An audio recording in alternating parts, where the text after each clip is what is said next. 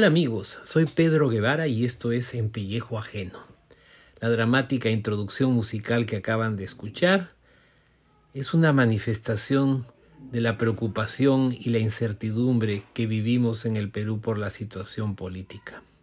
Voy a imaginarme que le estoy hablando a Pedro Castillo. ¿Qué le diría? Papá, en los días pasados hemos constatado que los 33 millones de peruanos estamos en un avión y tú, como piloto de este avión, recién estás aprendiendo a conducirlo.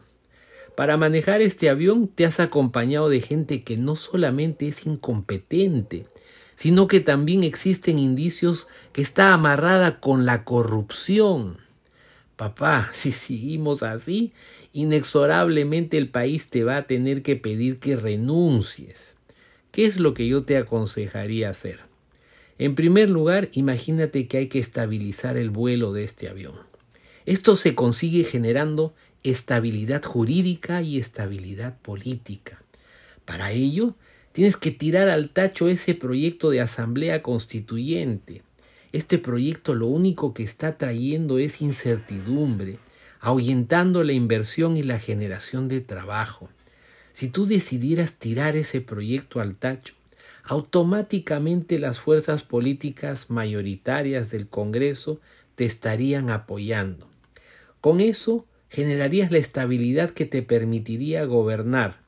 Tienes que sacar a la gente incompetente y corrupta que se está aprovechando del aparato estatal y que se está también aprovechando de ti. Seguidamente, lo que hay que hacer es prender los motores de la reactivación económica tenemos más de 56 mil millones de dólares en proyectos mineros. De esta cartera de proyectos, tenemos proyectos por alrededor de 3 mil millones de dólares que se pueden destrabar en el corto plazo. Proyectos en Ica, Puno, Cajamarca, Ayacucho, Apurímac, Cusco y Moquegua.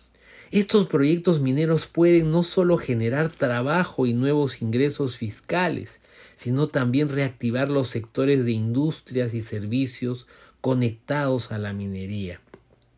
Se tiene que activar el segundo motor de la economía, la agroexportación.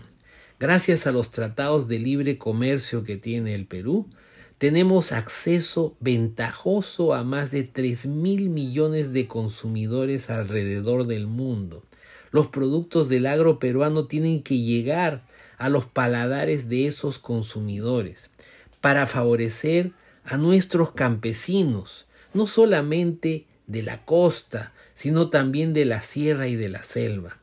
Tenemos que establecer cadenas productivas de valor para que ellos también se puedan beneficiar de estos mercados. El tercer motor que se tiene que activar es el de la pesca. El cuarto, los productos industriales y servicios de los sectores no tradicionales. El quinto motor, el de la construcción. El reto es cerrar esa brecha de infraestructura física de más de 56 mil millones de dólares.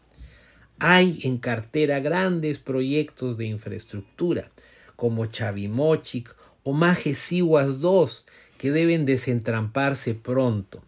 Tenemos la reconstrucción del norte, pero también la alternativa de sacar adelante obras por impuestos, para construir y reconstruir las escuelas, postas médicas, hospitales y la infraestructura productiva de todo el país me podría pasar horas hablándote de lo que se puede hacer.